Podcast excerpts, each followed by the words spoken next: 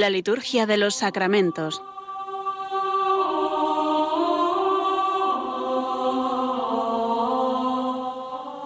Con el Padre Juan Manuel Sierra.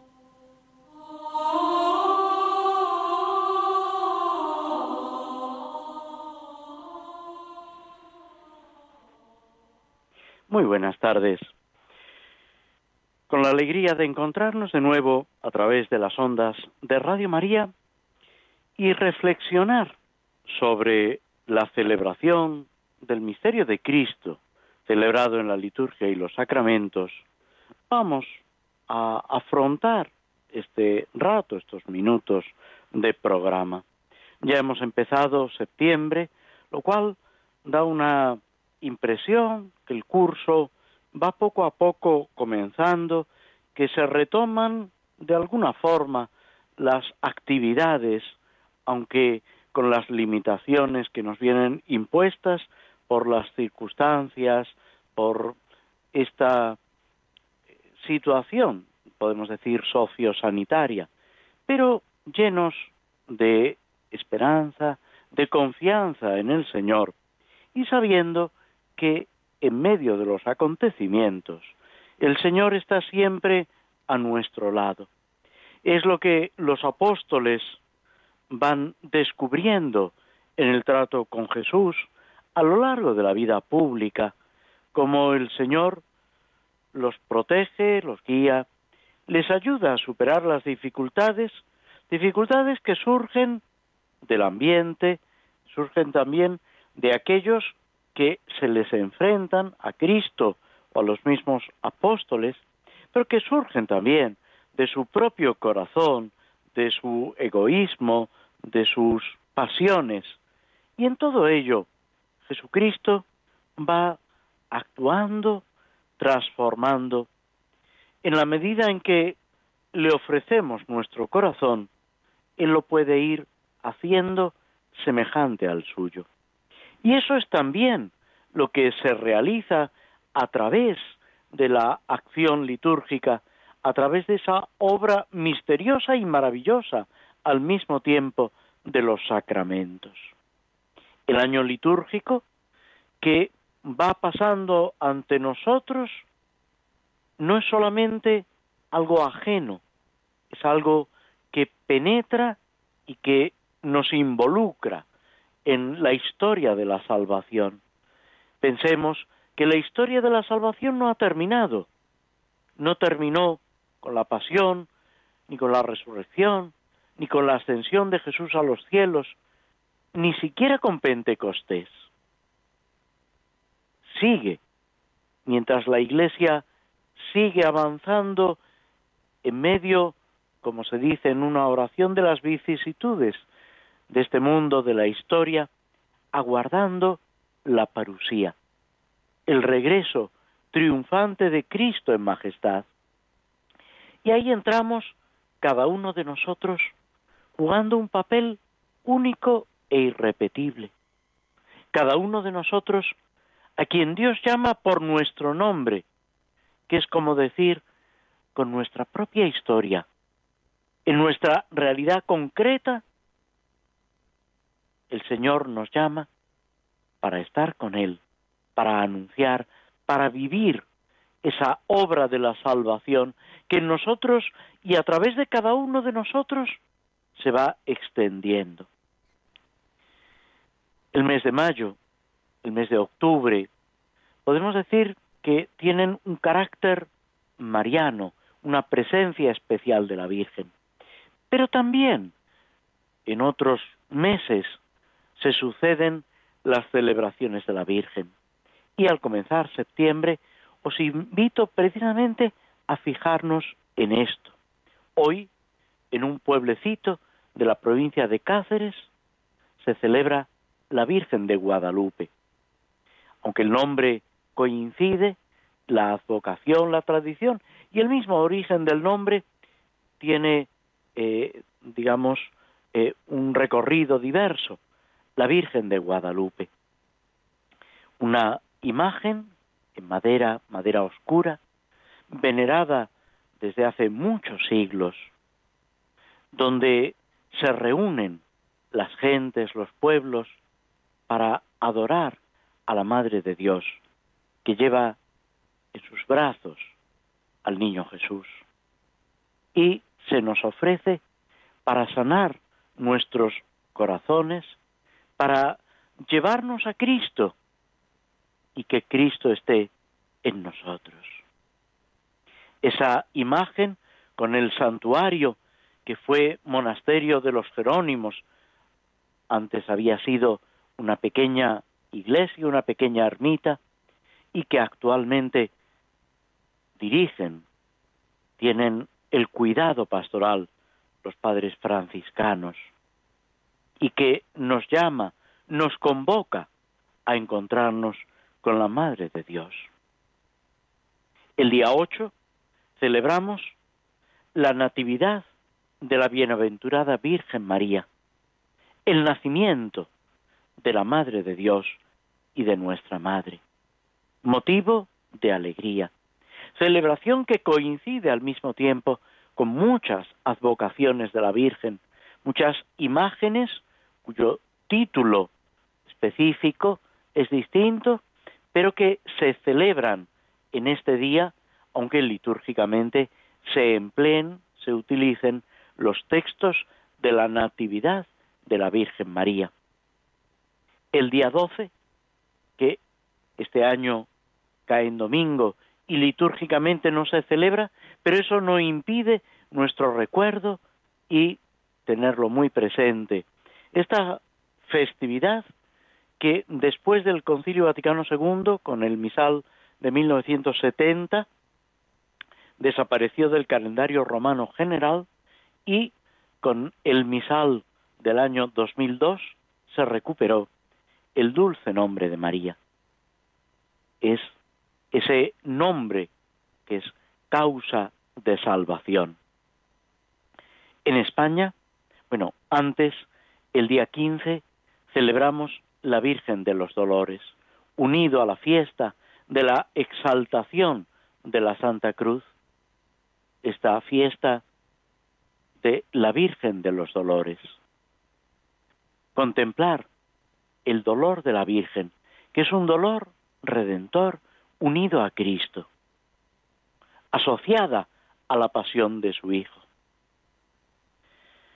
Aunque también hay ese recuerdo popular que el mismo misal recoge del viernes de dolores, el viernes anterior al domingo de ramos, en la celebración inmediata a la pasión, muerte y resurrección del Señor. Y después, en el misal propio de España, aunque ya se celebraba en otros lugares, en Barcelona, en Aragón, etcétera, el recuerdo, la memoria libre de la Virgen María en su advocación de la merced, que da lugar, se desarrolla, va unido a la orden de los mercedarios para la redención de cautivos. La Virgen María que nos libra de ese cautiverio del pecado, no por ella misma, por supuesto, sino por la acción de Cristo, que viene a nosotros gracias a ese sí de la Virgen, a ese aceptar el plan de Dios por la redención del mundo. También en estos días, el día 9, celebramos a San Pedro Claver, presbítero, apóstol entre los esclavos que habían sido llevados a América para trabajar allí. Es curioso cómo este santo se siente movido en el trato con otro santo en Mallorca, con un hermano portero, con San Alonso Rodríguez, que es el que le impulsa, podemos decir, le anima a, a ese servicio a los más pobres de los pobres, a los más necesitados, a los últimos de la sociedad. En poco tiempo, murió relativamente joven, San Pedro Claver realizó una labor tremenda de evangelización, de asistencia, de ayuda. El Evangelio, el amor de Cristo, no tiene fronteras, no puede quedar constreñido a un grupo, sino que va dirigido a todos, especialmente a los que más lo necesitan, a los que más están sufriendo, porque Cristo, como buen samaritano, quiere vendar nuestras heridas, pagar por nosotros, para que recuperemos la salud, y no se refiere aquí a la salud física, que también podemos pedirle al Señor, sino sobre todo a esa salud espiritual, a esa fortaleza en nuestro corazón que hace que la salud y la enfermedad, la vida larga y la vida corta, la pobreza y la riqueza, sirva para nuestra santificación y para la redención del mundo. Con estos ejemplos, con la mirada puesta sobre todo en la Santísima Virgen María, Madre de Cristo y Madre nuestra, hacemos una breve pausa antes de pasar al comentario, a la lectura, a la reflexión sobre las misas por diversas necesidades.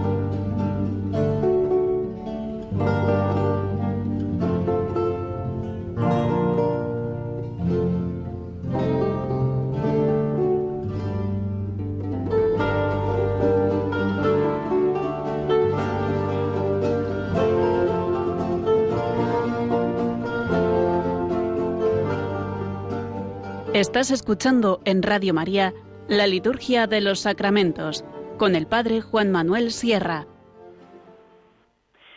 Antes de comentar las misas en los aniversarios del matrimonio, tomamos una poesía de Lope de Vega, Hoy nace una clara estrella, precisamente sobre la Natividad de la Virgen. Hoy nace una clara estrella, tan divina y celestial, que con ser estrella es tal que el mismo sol nace de ella. De Ana y de Joaquín Oriente, de aquella estrella divina, sale su luz clara y digna de ser pura eternamente. El alba, más clara y bella, no le puede ser igual, que con ser estrella es tal que, el mismo sol nace de ella. No le iguala lumbre alguna de cuantas bordan el cielo, porque es el humilde suelo de sus pies la blanca luna nace en el suelo tan bella y con luz tan celestial, que con ser estrella es tal, que el mismo sol nace de ella. Pues, como os decía, con los ojos, con el pensamiento puesto en la Virgen María, vamos a fijarnos en estas misas, en el aniversario, los aniversarios de matrimonio. Son tres formularios, aunque no incluyen ni la antífona de entrada ni la antífona de comunión. El primero simplemente en el aniversario, el segundo con motivo de las bodas de plata en el 25 aniversario y el tercero en las bodas de oro o en el 50 aniversario. Habíamos comentado ya la oración colecta del aniversario y pasamos a la oración sobre las ofrendas. Oh Dios, que hiciste brotar del costado de Cristo sangre y agua, para manifestar los misterios de la redención humana. Dígnate aceptar las ofrendas de acción de gracias que te presentamos por los nombres de los esposos en su aniversario matrimonial y enriquece su unión con todos sus dones. Una característica de esta oración es que la mención a las ofrendas, a la acción sagrada que va a tener lugar, es casi de pasada. No es muy corriente en la oración sobre las ofrendas, simplemente habla de aceptar las ofrendas de acción de gracias. La acción de gracias, como sabéis, en griego se llama Eucaristía, acción de gracias. Es una ofrenda eucarística, una ofrenda de acción de gracias, aunque la transformación en el cuerpo y la sangre de Cristo va a tener lugar ya después en la plegaria eucarística, con la epíclesis y con las palabras de, del relato de la institución de la Eucaristía, lo que popularmente llamamos las palabras de la consagración. Es curiosa en esta oración la primera mención, ese recuerdo del momento en que Cristo muerto en la cruz es traspasado por la lanza del soldado y brota del costado de Cristo sangre y agua. Es curioso porque se está mm, acudiendo a un simbolismo que aparece muy claramente y que los padres de la Iglesia han evocado como del costado de Cristo brotan los sacramentos y esa sangre y esa agua están simbolizando la Eucaristía y el matrimonio, los dos sacramentos principales. Pero al mismo tiempo, y es también una imagen que se repite en los padres de la Iglesia, Cristo es el nuevo Adán. Y del nuevo Adán dormido en la cruz, dormido entre comillas, quiere decir muerto en la cruz, está saliendo la nueva Eva. Se está aquí evocando ese relato del Génesis, cuando Dios hace caer un sueño profundo sobre Adán y de su costado, de su costilla, forma a Eva, que después explicará el libro del Génesis, que es Eva significa la madre de todos los que viven.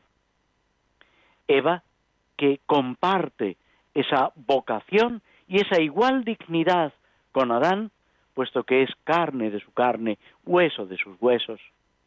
Está anunciando proféticamente lo que es la Iglesia, pero también lo que San Pablo nos enseña en la carta a los Efesios y en otros lugares sobre la dignidad del hombre, de la mujer, sobre ese sacramento que es el matrimonio, y no se refiere aquí solamente al carácter de sacramento que tiene el matrimonio, sino que la unión del hombre y la mujer en Cristo es imagen, es representación visible, de ahí el término sacramento, misterio, de la unión de Cristo con su esposa.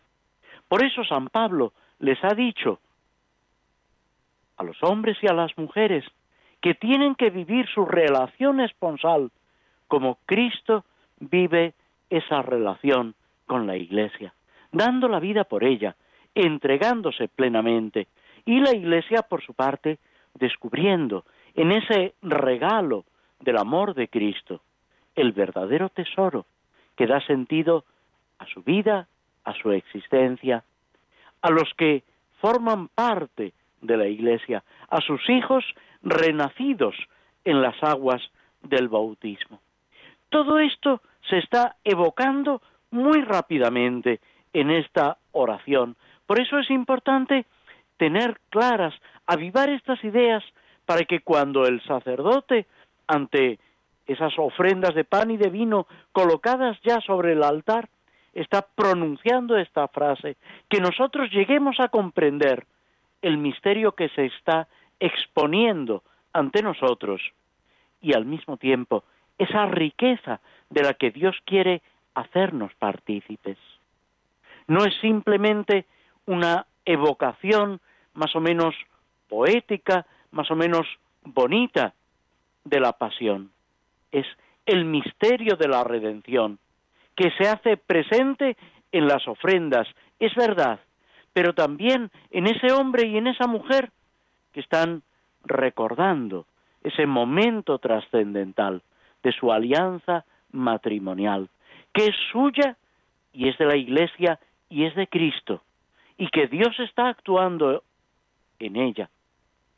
Y ellos que deben reconocer esa misión que han recibido para ser Cristo y la Iglesia en medio del mundo, para evangelizar con esa mutua entrega, con ese olvido de sí mismos, para entregarse plenamente el uno al otro y juntos por la salvación del mundo.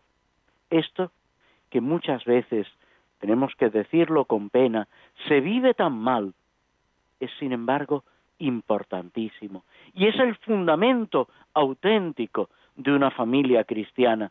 Y es como los cónyuges se santifican, son transportados, transformados por la gracia de Dios y ellos mismos se constituyen en instrumento de esa gracia hacia los hijos, hacia los amigos, hacia la familia y hacia todos los que le rodean para ser Cristo en medio del mundo, para formar esa idea tan bonita, tan preciosa del Concilio Vaticano II, para ser esa iglesia doméstica en medio del mundo, para ser, como ya los primeros cristianos pedían, Cristo en el Evangelio está exigiendo casi ser fermento en medio de la mansa. Solamente viviendo nuestra propia vocación en el matrimonio, en la vida religiosa, en la vida sacerdotal, podemos cumplir esa tarea que Cristo nos ha encomendado. Podemos hacer la voluntad de Dios, siendo así felices y ayudando a nuestros hermanos a que sean felices. Se trata, como añade la misma oración, de manifestar los misterios de la redención humana, vivirlo y manifestarlo.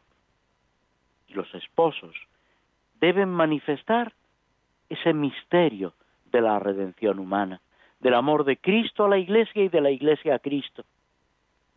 Y la Eucaristía manifiesta también de una forma excepcional esa redención humana, porque no lo olvidemos, en la celebración de la Santa Misa se actualiza la obra de nuestra redención. Es el sacrificio de Cristo, es ese banquete de la última cena, en el que Cristo se nos da como alimento, el alma se llena de gozo y gusta ya de lo que es la vida eterna. Por eso le pedimos a Dios que acepte esta ofrenda, esta acción de gracias, recordando ese aniversario del compromiso en el amor de un hombre y una mujer que juntos viven su vocación cristiana. Los fines del matrimonio son la ayuda mutua de los esposos y la procreación. Pero unido a esto, o podemos decir que en esto mismo, colaborar en el crecimiento de la Iglesia y en la transformación del mundo. Por eso concluye la oración pidiendo que enriquezca su unión con todos sus dones, que Dios derrame abundantemente sus dones sobre ellos, haciéndolos cada vez más ricos, no en lo material, ojalá también, pero en lo espiritual, que reciban esa verdadera riqueza que nadie ni nadie les podrá arrebatar. Esa riqueza a la que nos invita Jesucristo, esa perla escondida, esa riqueza que ni el ladrón ni la polilla pueden destruir, esa riqueza que es el amor de Dios, que ha sido derramado en nuestros corazones con el Espíritu Santo que se nos ha dado. La oración después de la comunión, dice así, Señor, colma de alegría y de caridad los corazones de estos hijos tuyos, fortalecidos con el alimento y la bebida del cielo, para que su casa sea espacio de honradez y de paz, y ofrezca a todos el consuelo del amor. Se centra en los esposos que están celebrando su aniversario, y desde ahí se extiende a la familia, a los amigos, a toda la iglesia y al mundo entero. Cólmalos de alegría y de caridad, de alegría y de amor. En realidad, podemos decir que podía decir solo caridad, porque si vivimos la caridad, vivimos en la alegría. Permitidme recordar aquí ese himno, esa descripción de la caridad que hace el apóstol San Pablo en la primera carta a los Corintios, al final del capítulo 12 y principio del capítulo 13, cuando se destaca esa caridad que no es específica de los esposos. Es una lectura que muchas veces le agrada a los novios que se utilice en la celebración litúrgica del matrimonio, pero hay que recordar que esa, digamos, descripción que hace San Pablo no está describiendo el amor matrimonial, sino el amor cristiano, la caridad a la que está llamado todo cristiano, que todo cristiano debe vivir y en la que debe crecer, que luego los esposos, que también deben vivir con ese amor de caridad, cobra unos acentos, una connotación diversa. Esa caridad entre ellos y de ellos hacia los hijos y hacia la familia, los conocidos, los amigos y todos los necesitados, tiene su colorido especial. Pero esa caridad es el olvido de uno mismo para vivir volcado en el amor a Dios y al prójimo. Y es ahí donde se encuentra la verdadera alegría, ese gozo, a pesar de las dificultades. A veces se habla de las dificultades en el matrimonio. Es verdad, la convivencia pues tiene su aspecto duro, pero también es una gran ayuda y es algo que sirve para que, para que crezcamos. Como decía en clave un poco de humor eh, un autor, el Señor mandó que nos amásemos y nos amasemos, y en ese amarnos y amasarnos es como tenemos que avanzar. Cada uno en su vocación. También hay dificultades, en la vida religiosa. También hay dificultades en la vida sacerdotal. Y sin embargo, fiados del Señor, unidos a Él, podemos y debemos superar todas las dificultades. Cuando vienen los momentos de oscuridad, cuando viene la prueba del dolor, la soledad, la incomprensión, tantas cosas como pueden hacerse presente en nuestra vida. Hay que recordar la gracia que se recibe en el sacramento y unidos al Señor seguir adelante. Colma de alegría y de caridad los corazones de estos hijos tuyos, fortalecidos con el alimento y la bebida del cielo, la fuerza de la Eucaristía. Si nos unimos al Señor, podremos vencer todas las dificultades. Si nos separamos de Él, estamos perdidos. Y así, la casa de estos esposos, su convivencia, su vida, será lugar de honradez y de paz. Podemos decir que es como completar esa alegría y esa caridad vivir con honradez, honradez para con Dios, honradez para con la persona que convive, que comparte toda nuestra vida con los demás, en el cuidado de los hijos, de los amigos, de las personas necesitadas y paz, ofreciendo el consuelo del amor.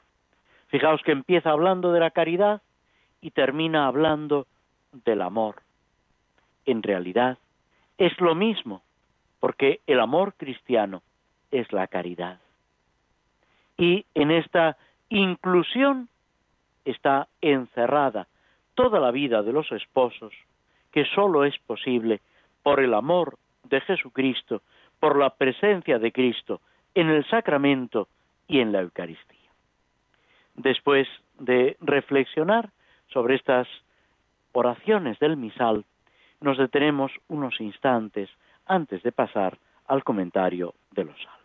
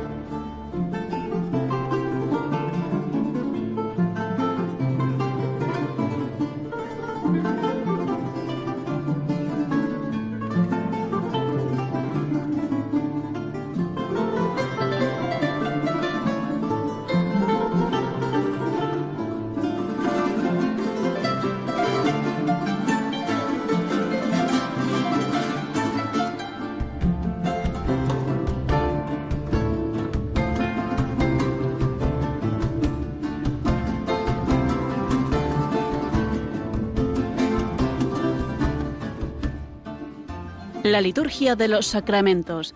Conoce qué se realiza y por qué de la mano del Padre Juan Manuel Sierra. Estábamos terminando el Salmo 36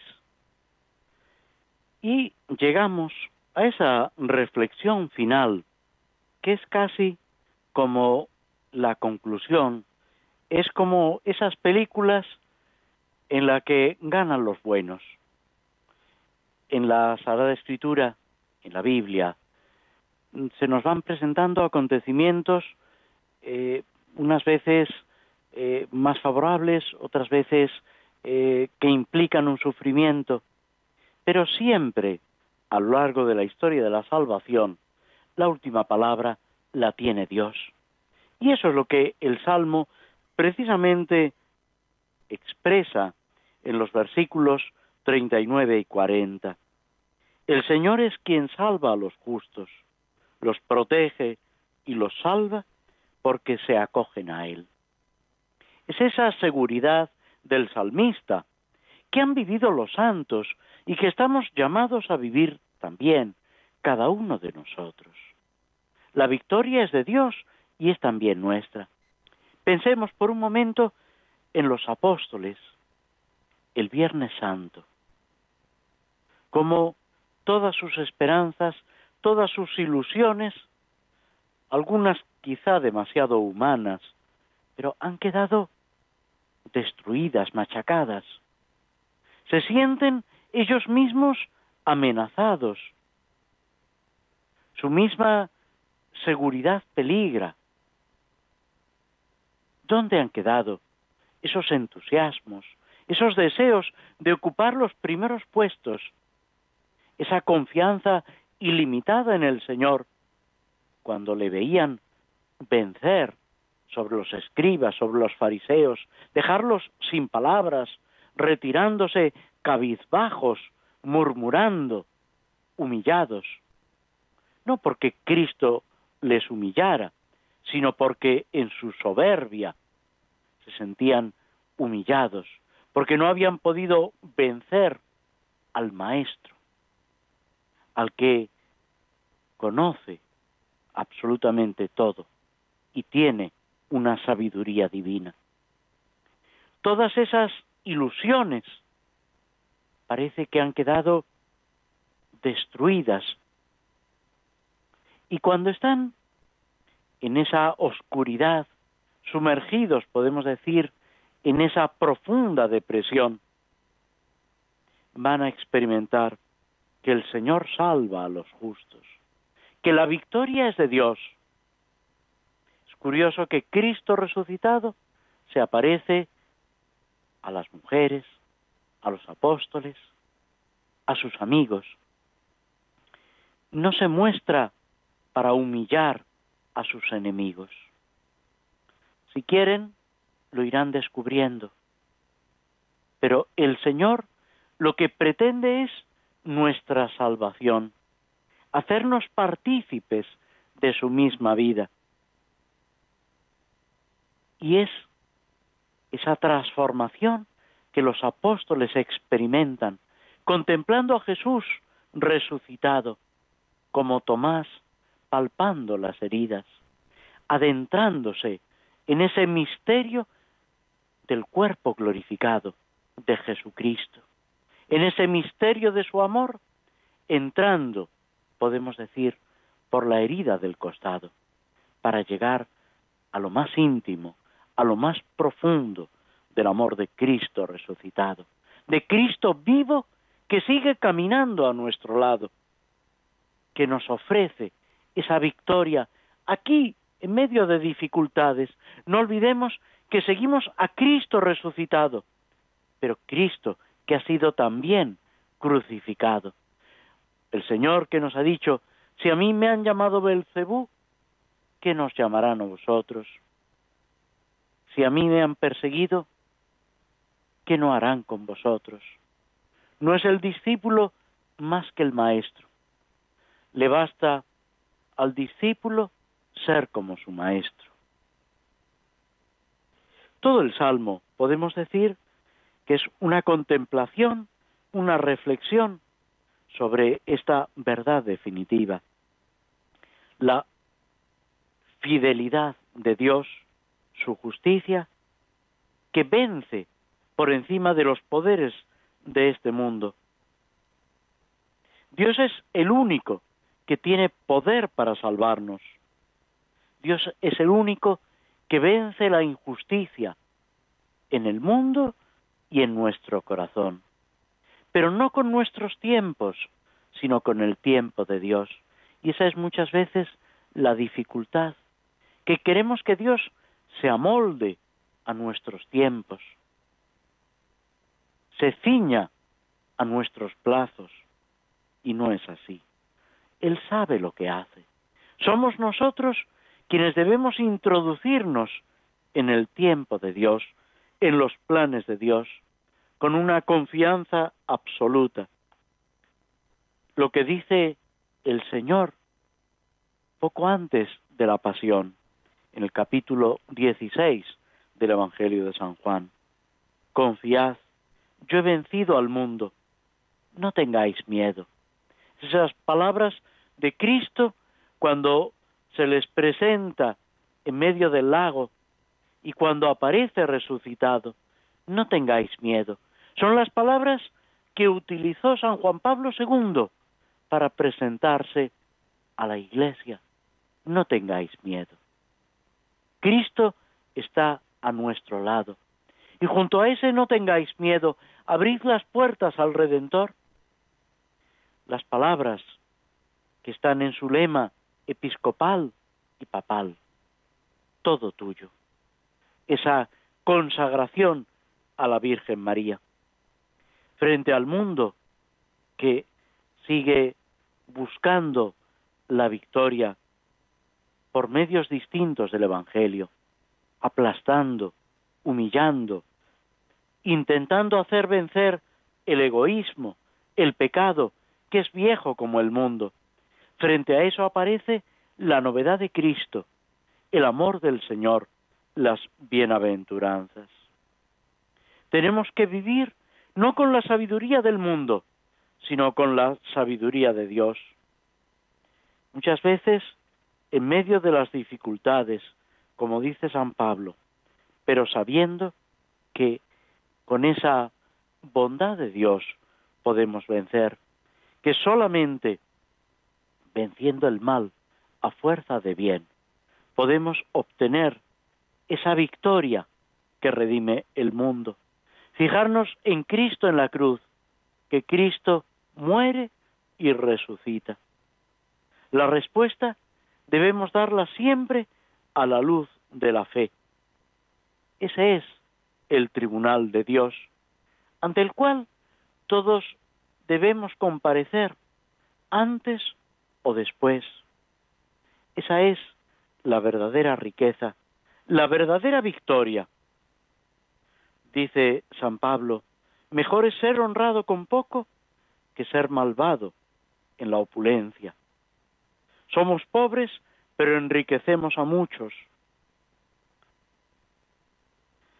Gozar del amor de Dios, de la presencia de Cristo en nuestra vida y caminar llenos de fe en la esperanza y haciendo, por la misericordia de Dios, crecer en nosotros y en el mundo el don de la caridad. Bienaventurados los que tienen hambre y sed de la justicia, porque ellos quedarán saciados. Nos detenemos unos instantes para, escuchando una de las melodías de esta película El Señor de los Anillos, antes de pasar al comentario y a la reflexión sobre la obra de Tolkien.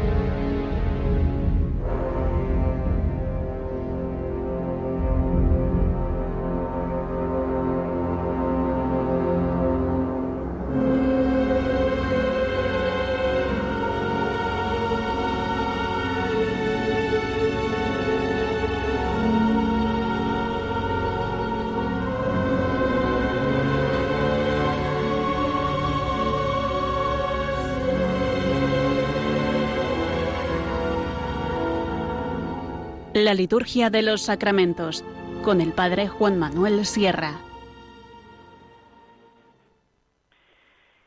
En El Señor de los Anillos, esta novela, digámoslo así, novela fantástica, es verdad, escrita por Tolkien, que fue escribiendo a lo largo de muchos años y modificando y corrigiendo, como ya hemos señalado alguna vez, es el mismo el que se está reflejando todo su mundo interior, todos sus valores, su misma fe. Él era católico y en medio de mm, dificultades que tuvo, participó en la Primera Guerra Mundial. Hace poco se ha publicado algún artículo sobre esto. Todas sus experiencias se van recogiendo en este libro que nos presenta esa lucha entre el bien y el mal, en la que nos vemos implicados a veces sin saber cómo. Y tenemos una misión que cumplir, lo que en clave cristiana llamaríamos una vocación.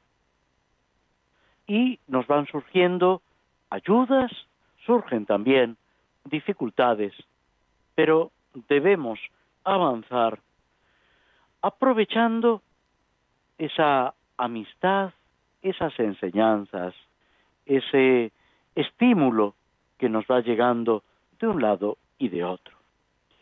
Habíamos dejado a nuestro protagonista, a Frodo, herido por estos servidores del enemigo, estos caballeros malvados, podemos decir, caballeros negros, que al ponerse él el anillo movido por un impulso que no ha podido resistir, se ha hecho visible a los espectros que el jefe de ellos le ha clavado un cuchillo, él se ha revuelto y el cuchillo ha penetrado en su hombro. Está herido, han huido los espectros y Trancos, Aragón, este personaje que les acompaña, que se ha unido a ellos de una manera un poco extraña, toma el cuchillo, ve ese, ese arma con el cual ha sido herido y observa que la punta del puñal está rota. Luego sabremos que esa punta del puñal ha penetrado en la carne de Frodo y intenta, de alguna manera, completar esa aniquilación o esa transformación de Frodo para someterlo a los espectros del anillo. La hoja, al tomarla en sus manos trancos, se deshace, se consume. Es también una imagen del mal que no resiste cuando alguien que está buscando el bien lo afronta. Es una imagen, por supuesto, pero también nos evoca, como se va a ver a lo largo de toda la narración, que el mal, aunque lo parezca, no es duradero. Nosotros desde el Evangelio diríamos que el mal, que el demonio, no tiene la última palabra, que es Dios el que dice la última, la palabra definitiva, ese sí auténtico, que da lugar a la creación y a la redención. Trancos pronuncia unas palabras a Frodo con unas hojas de una planta medicinal. También aquí podemos ver ese recurso a la naturaleza. Sabemos que muchos de los productos de las farmacias, pasaba así ya en la Edad Antigua y en la Edad Media, tienen su origen en plantas, en sustancias vegetales. Y es muchas veces algo que hemos olvidado. Es verdad que la medicina, la eh, industria farmacéutica ha avanzado mucho y supone una gran ayuda. Pero también hay una serie de remedios naturales que sin negar lo otro pueden ser una ayuda. Estas hojas que producen una fragancia dulce y fuerte, esta planta medicinal, ayuda a Frodo a soportar el dolor, a ir cicatrizando la herida podemos decir, a aclararle la mente y también a fortalecer a sus compañeros. Es como un bálsamo, es una ayuda que experimenta. Y junto a esto, descubre también Frodo, nos lo dice el libro, lamenta amargamente su propia necedad. se reprocha no haber sido más firme y comprende que al ponerse el anillo ante el ataque de los espectros, lo que ha hecho es obedecer al mandato de esos mismos espectros, de sus enemigos. Es curioso y es al mismo tiempo mm, tremendamente mm, sugestivo, enriquecedor, lo que está aquí diciendo el libro. Frodo lamenta amargamente su equivocación y las consecuencias que ha tenido frente a la tentación, frente al pecado. A veces nos viene esa amargura, pero es necesaria purificarla. Puede enseñarnos, descubrir. Eso es el examen de conciencia, el arrepentimiento. Esa es la contrición que se nos pide, pero no para sumergirnos en la amargura, no para empezar a dar vueltas sobre nosotros mismos, sino para abrirnos a la esperanza, para buscar esa curación, esa salvación. Después se volverá a repetir, si Frodo hubiera perdido completamente la esperanza, habría caído en poder de sus enemigos, habría sido completamente dominado por el mal. Podemos tener experiencia de nuestra fragilidad, de nuestras caídas, de nuestras equivocaciones, de las estupideces, si me permitís la expresión, que muchas veces realizamos. Pero apoyados en el Señor y en los medios que el Señor pone en nuestro camino, obtenemos la salvación. Y eso es lo importante. Nos sentiremos como Frodo, débiles, pero con la ayuda de los hermanos podemos seguir adelante. Cuando se hizo de día, se prepararon una frugal comida, empacaron y partieron en dirección sur. No podemos quedar quedarnos sentados llorando, esperando, sino que movidos por el Señor, con la ayuda del Señor, tenemos que caminar, que afrontar las dificultades y seguir adelante por encima de todo. A Frodo había que abrigarlo especialmente por la noche en las tinieblas y el fuego protege. Recordemos aquí la hoguera pascual, el cirio que evoca esa columna de fuego que guiaba al pueblo de Israel, que es signo de la vida de la purificación de Dios. Marchan con lentitud, precavidamente, porque saben que el enemigo puede acecharles, atacarlos de nuevo. En medio de la desolación, el viaje es lento, triste, pero siguen adelante. Es esa perseverancia a la que estamos llamados. No tuvieron experiencia, sensación de un peligro inminente.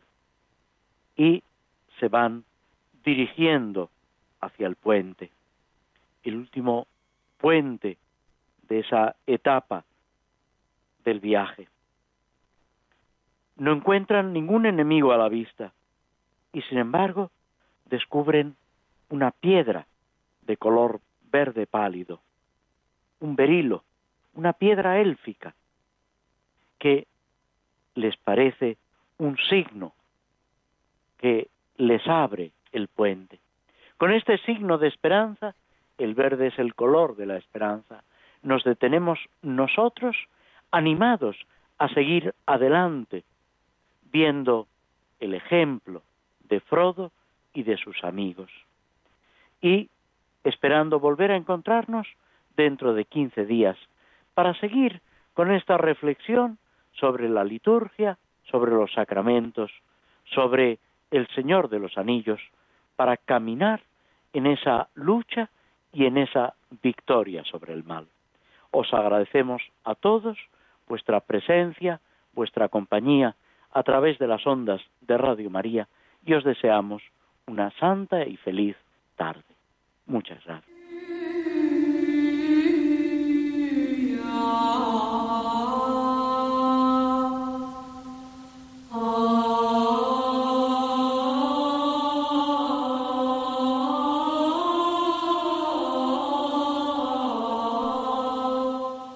Así concluye en Radio María la Liturgia de los Sacramentos, un espacio dirigido por el Padre Juan Manuel Sierra.